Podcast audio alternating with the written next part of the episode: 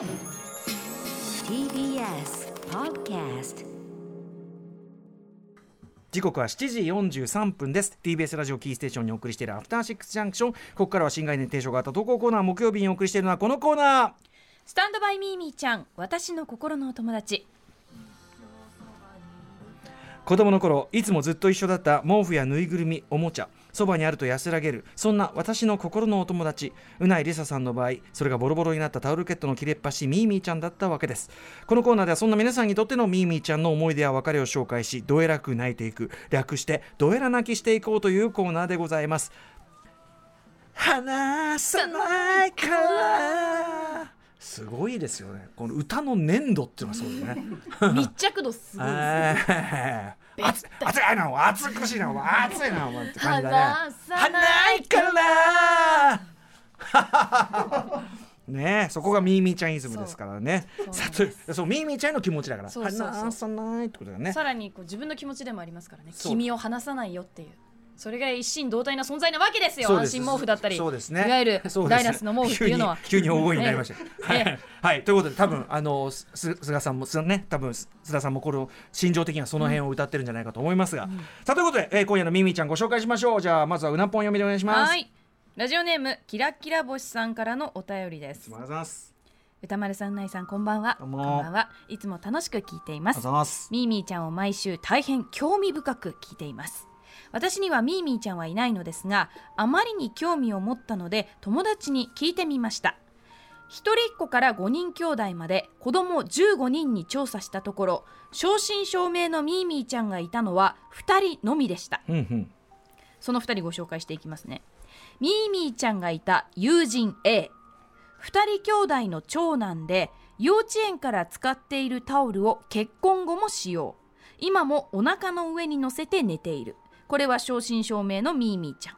使い始めたのは弟が生まれたタイミングと重なるものの、本人曰く通い始めた幼稚園へのストレスが原因と思われるとのこと。自己分析が。では2人目。友人 B の子供。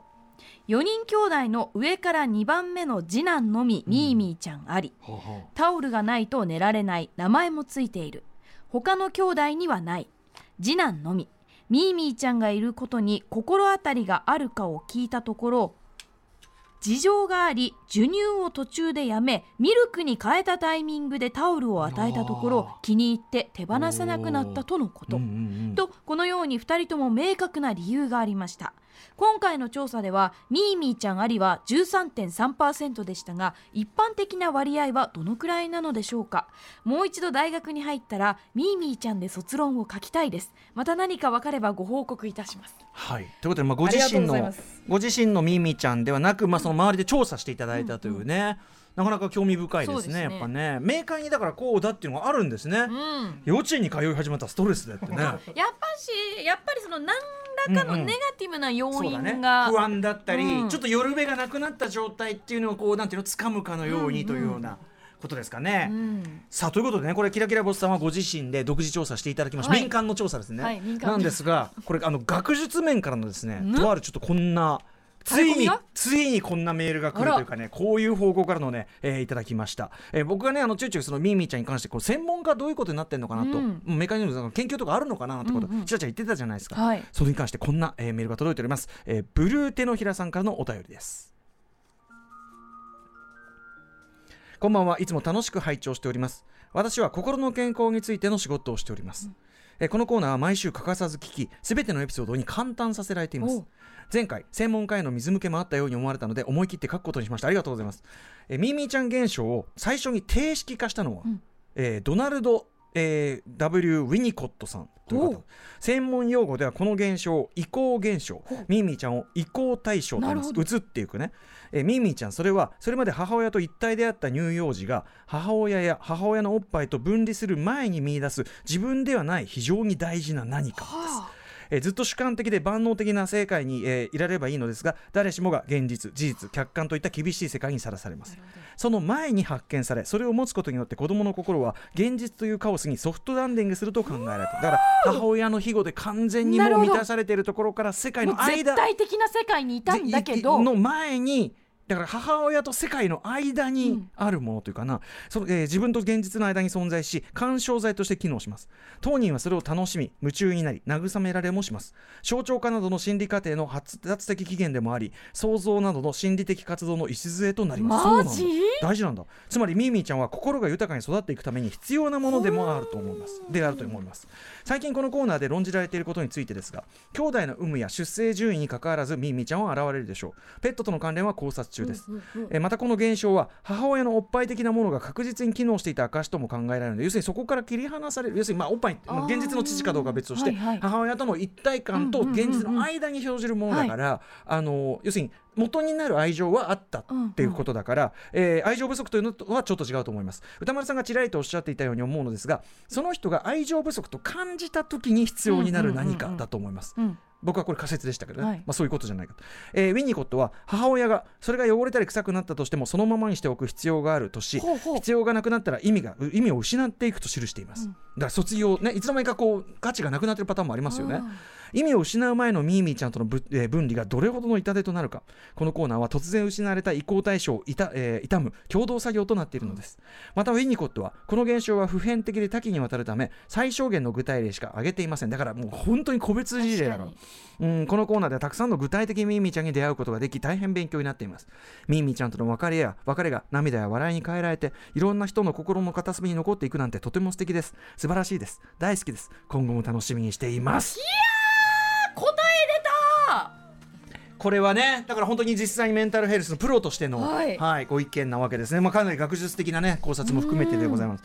でもまあ理屈としてはあの用語とかがね多少あれであってもまあ理屈は分かりますよね、はい。そのもともと母親との一体感万能感も常にもうんううん。こうっていうところから現実に行く前の移段行段階的移行期間として要するにまああのおっぱいというかその母親的なものに変わるものとして、っていうことですかね。そのソフトランディングするための、まあ、そう。干渉剤としてうんうんうん生まれていく、ね、しかもその現実と向き合うための、そのしかもさその象徴化などの心理過程の発発言発達的起源つまりそのさもともとはぐ母親っていう具体だったものに対して、その単なるタオルとかにそれを託すというその象徴の中にこう何かを見出していくみたいなこれが多分想像などの心理的活動の礎って言ってるのは、うんうんそうだからそのうんそこにこう想像もう力といだろうあの、うん。初めて火を起こしたみたいなもんですよね だから、まあそうかな。タオルにうん。なんかこう、そう。命を与えるじゃないけど命そうそうそうれが創造的行為になるそうそうそう。わけですよね何かその要するにこうそうだね。そのうん。想像力が働うんうん。想像っていうのはこっちのイマジンの方のものだけど、働かせることによって成立するものだから、ということでもあるのかな。だから心理的発達のプロセスでもある、うんうん。だからやっぱ覚えてないだけでそれに当たるものは大なり小なりひょっとしたらあったのでそれが意味を失うのがすごく早くて忘れちゃってるとうんうんうん。か、あとそうですね。本当に数ヶ月で終わってしまって親も気づかなくうんうんてみたいなこともうそうあるかもしれない。でまあ、それは無事にその現実への移行が済んだということでもあって、でも人によってはやっぱりそのあの意味がなをなかなか失わないと、うん何かしらの理由において、うん。こうちょっとこうつながり、うん。本当のこ根源、うん。愛情の根源とのつながりが欲しいみたいな、そういうことなのかもしれないですね。全部の答えがこのメールに記されている、でも同時にですよこの方も抱えてますけど、その研究ね第一人者ウェニーコットさんでさえ個別の事例っていうのはそのフォローしきれてないわけ最ですよ。小限の具体でしかそうなんですよ。挙げていないということ。だからやっぱしかもこれっていうのはさその人にとって重要なことじゃない、うんうん。他の人にとってはどうあれ、一般化できない話だったりするわけですよ、うんうんうんだからこの個別やっぱラジオで一個一個読んでいくっていうのはすごくいいことなのかもしれない、お焚き上げとしてね、うんううん。んだってさうなぎさんもそのミーミーちゃんの件がさこうやって繰り返し話すことでちょっとこうお焚き上がっているとこないですか？うんなんか神格化されたというか私の中で あのスペインで失われた、うん。一般的に見ると、ええ。ボロキレが、ええ。なんかこう自分の中で永遠の存在になったなっていうのを大事なものだったんだって、うん価値あるものだったんだっても分かりますしね、はい、すごくそうそうですね、うん。なんか大事なものと一緒に過ごせたんだっていうのを、うんうん。このコーナーを送ることでさらにこの、うん。えっとブルーテロンヒラさんのおかげで、ね私のあの行為って、うん。なるほど理由があったんだなっていうのを知ることができて、いやー。勉強になるし。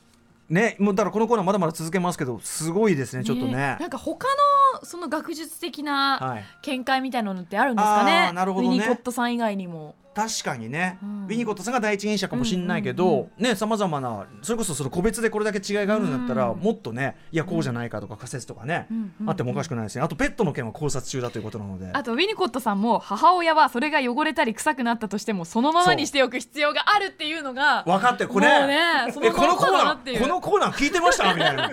そそのまんまだなっていうあるあるんじゃねえってね。まあでも人によってはだからそのこだわりの要するにそのい何を持ってどこにそのビンビン来てるかってのは違うんでしょうね、うんうんうん。だから人によっては洗っても平確かに気な人もいるからね。その新品感が気持ちいい。っていう人もいるかもしれないし、ねえ了解でございます。ということでどしどし。まだこの大好評スタンドバイミーミーちゃん続けたいと思っております。はい、えー、スタンドバイミーミーちゃん私の心のお友達では皆様からメールをお待ちしております。宛先は歌丸アットマーク tbs.co.jp 歌丸アットマーク tbs.co.jp まで採用された方には番組ステッカーを差し上げます。粘度がすごい密着度が。スタンドバイミミちゃん私の心のお友達でした。